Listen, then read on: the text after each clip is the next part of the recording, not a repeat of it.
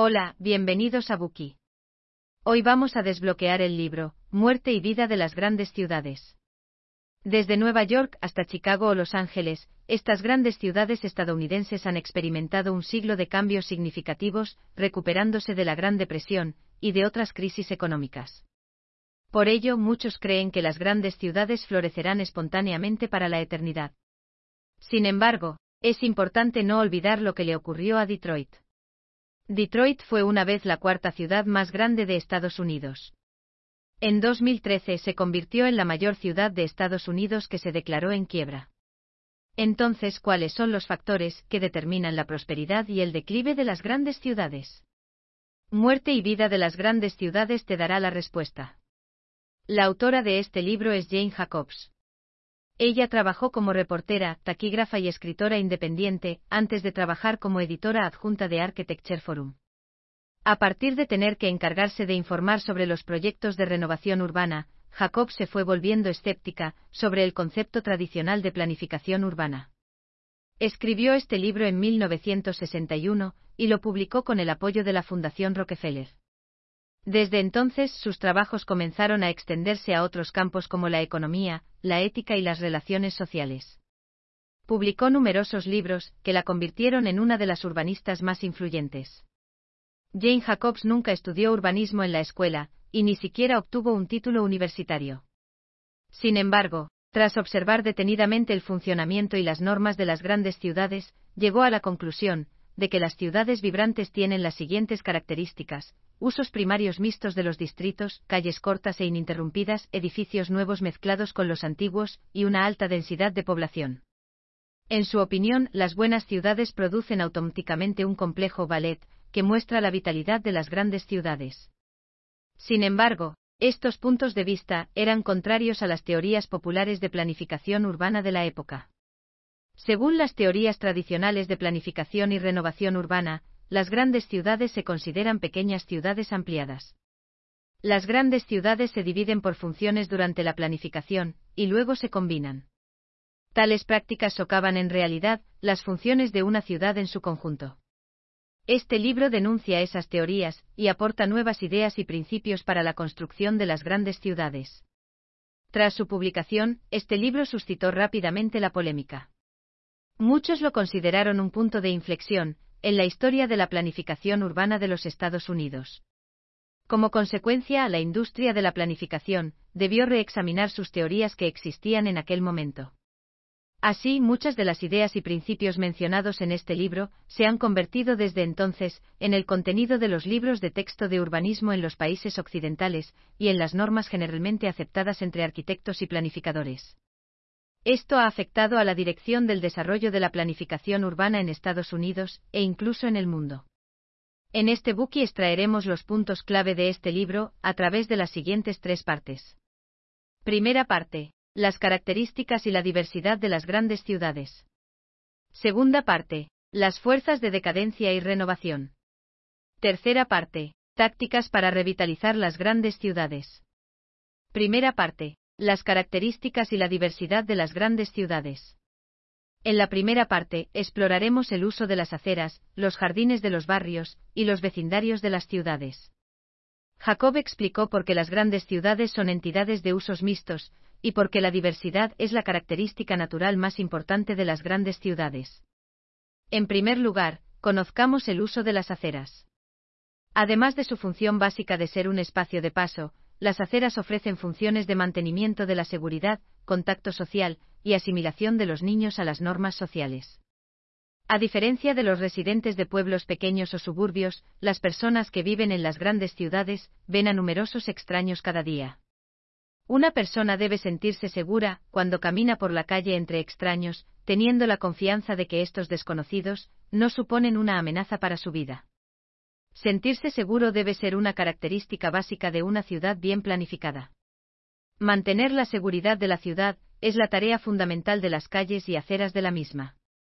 Sin embargo, cuando se habla de mantener la seguridad en un espacio urbano, la mayoría de la gente cree que esa es una tarea de la policía. Sin embargo, una red de vigilancia pública es en realidad más eficaz. Esta red se establece proporcionando suficientes lugares públicos, como locales comerciales, plazas, tiendas y restaurantes, que estén abiertos por la noche. Dichos lugares deben estar dispuestos junto a las aceras, dando a la gente una razón para caminar por allí. No importa si es de día o de noche, la gente va y viene por la calle. Así los residentes se convierten también en vigilantes de las calles, en las que viven y por las que pasan. Si alguien comete un delito en una calle tan pública, corre un gran riesgo de quedar expuesto. En consecuencia, es menos probable que la violencia se produzca en las calles, en las que los comerciantes y propietarios de pequeños negocios son firmes defensores de la paz y el orden. Son, pues, vigilantes de la calle y guardianes de la acera. En una ocasión, Jacobs presenció un incidente espeluznante en la calle. Desde su ventana, vio a un hombre que intentaba arrastrar a una niña de no más de ocho o nueve años. La niña se resistía a su tirón. Parecía que el hombre estaba engatusando a la niña, mientras fingía que le era indiferente.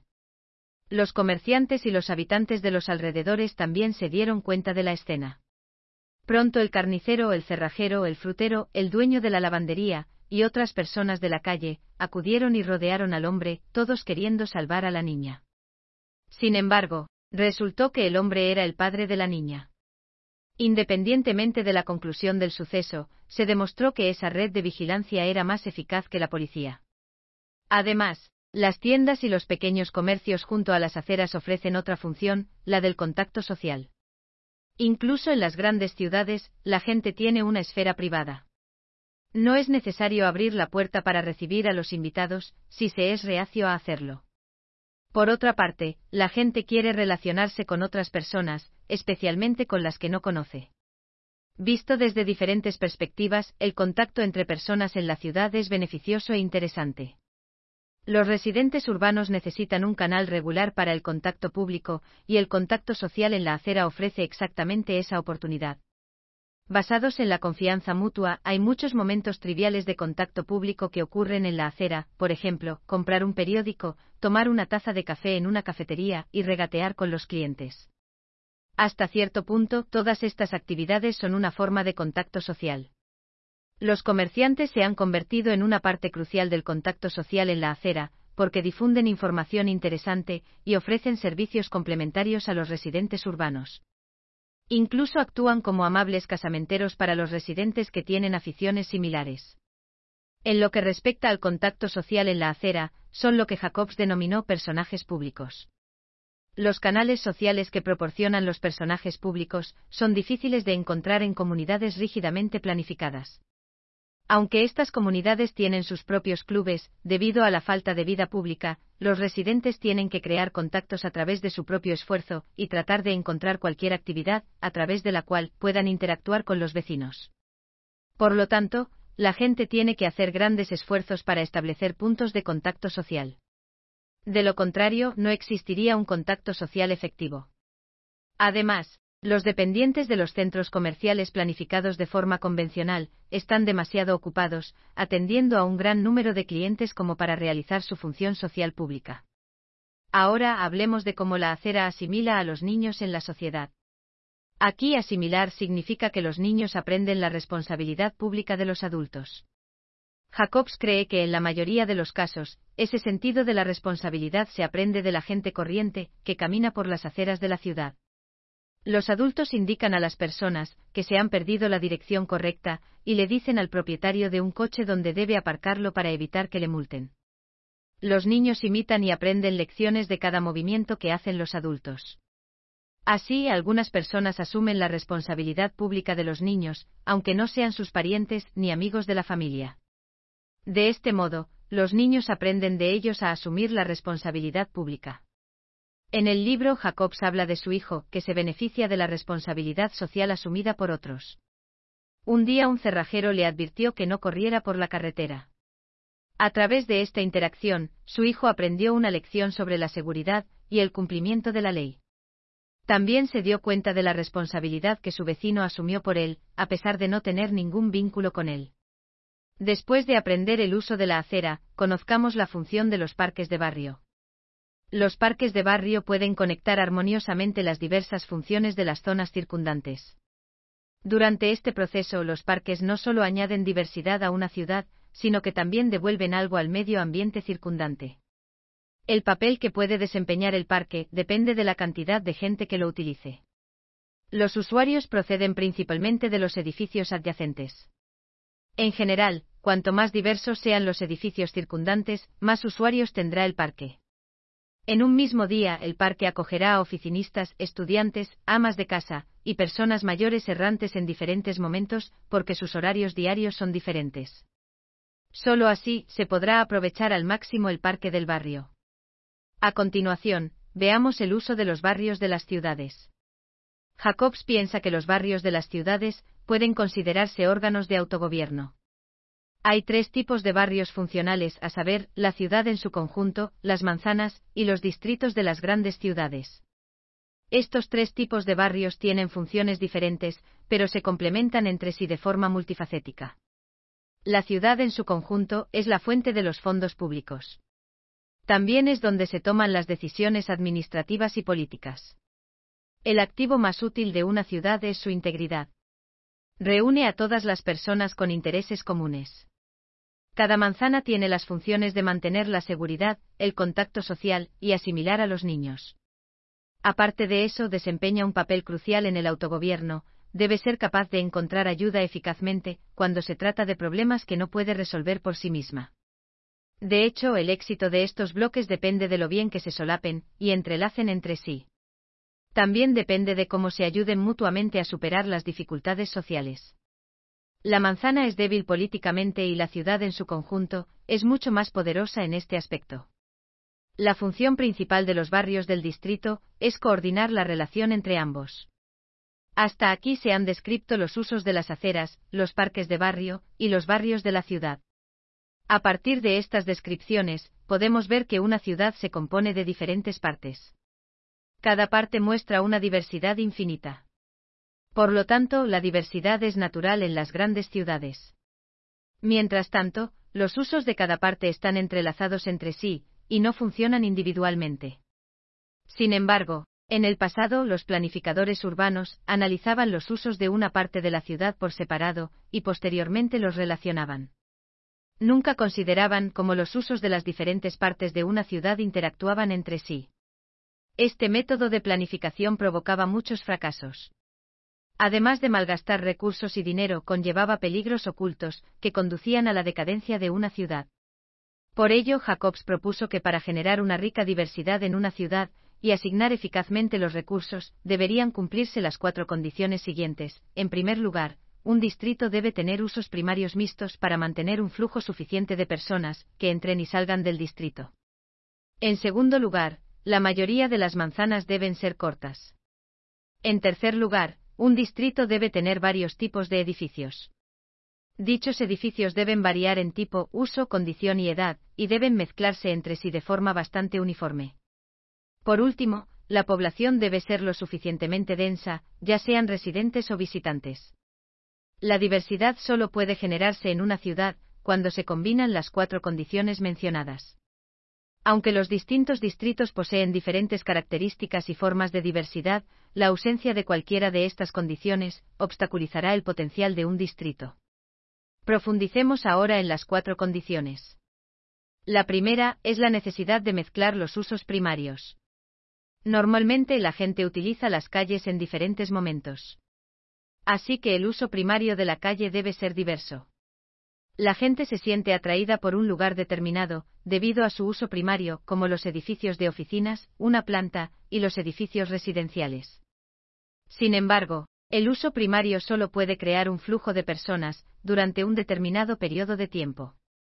Por ejemplo, la gente se concentra en las zonas de oficinas cuando va a trabajar, almuerza y sale del trabajo, mientras que las personas que utilizan las instalaciones recreativas aparecen por la noche y los fines de semana.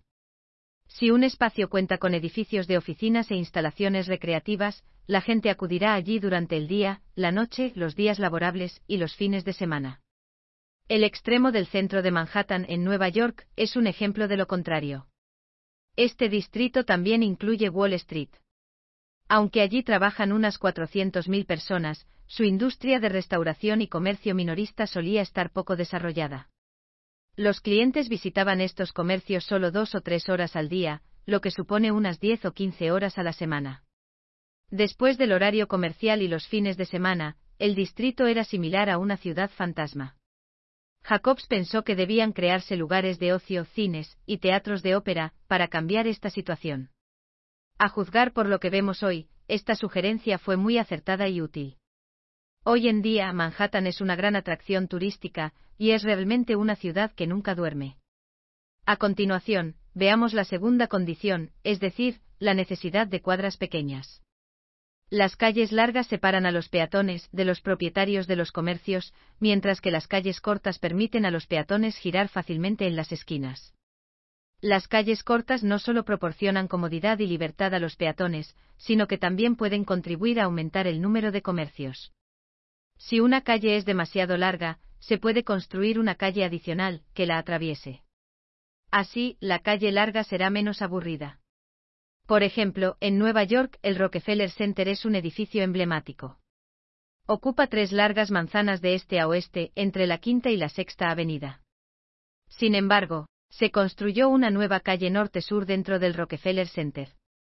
Esta calle es muy sencilla, pero mejoró en gran medida la conexión y la fluidez del barrio, haciendo que la larga calle ya no sea tan deprimente.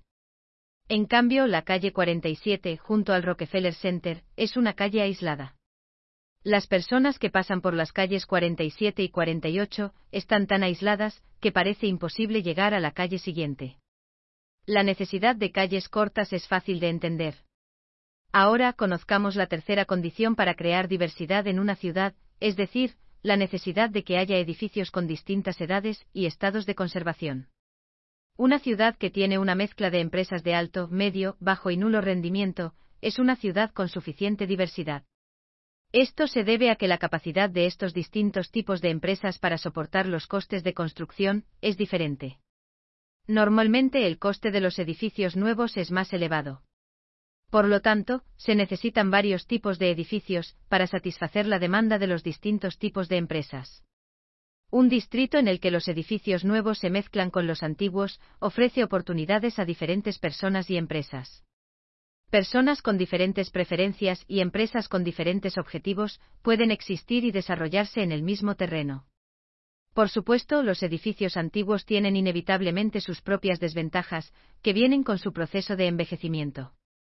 Sin embargo, eso no significa que con el tiempo un distrito con edificios antiguos se convierta definitivamente en un lugar ruinoso y pobre. Si un distrito se está deteriorando, se debe más bien a que las empresas de éxito no realizan suficientes inversiones en él, lo que hace que no se reconstruyan y renueven los edificios del mismo. Por último, veamos la cuarta condición para la diversidad de la ciudad, la necesidad de densidad. Según la teoría de planificación convencional, los edificios de alta densidad se consideran la causa de diversos problemas y fracasos. En varios documentos de planificación urbana, solo se identifican los barrios marginales, abarrotados con zonas residenciales de alta densidad. Sin embargo, a través de sus observaciones, Jacobs descubrió que muchos distritos exitosos también tienen una alta densidad de viviendas. Hay al menos 100 unidades residenciales por acre de terreno. Entre estos distritos se encuentran Telegraph Hill, en las calles de North Beach de San Francisco, Rittenhouse Square en Filadelfia, Brooklyn Heights en Nueva York, North End en Boston, así como Greenwich Village, donde vive Jacobs. Por el contrario, muchos barrios marginales son zonas residenciales de baja densidad, que tienen un aspecto lúgubre. Entre estos barrios marginales se encuentran los de Oakland, Cleveland, Detroit y el East Bronx de Nueva York. Una población numerosa es la fuente de vitalidad de una ciudad, ya que activan la diversidad de la vida de la ciudad. Sin embargo, eso no significa que una población suficiente pueda por sí sola generar diversidad. La población debe combinarse con las tres condiciones antes mencionadas, a saber, usos primarios mixtos, calles cortas y edificios de distintas edades. Las cuatro condiciones son necesarias para activar la vitalidad de un distrito urbano. Eso fue todo para la primera parte. Hagamos un resumen rápido.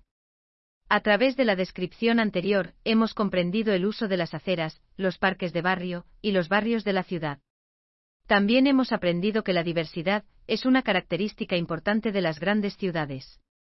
La diversidad se materializa en la demanda de las personas de diversos equipamientos básicos. Cuatro condiciones son necesarias para generar la diversidad y la vitalidad de las grandes ciudades, los usos primarios mixtos, las calles cortas, la combinación de edificios antiguos y nuevos, y la alta densidad de población. A continuación, veamos cómo declina y se renueva una ciudad. Gracias por escuchar. Compruebe el enlace de abajo para desbloquear el contenido completo.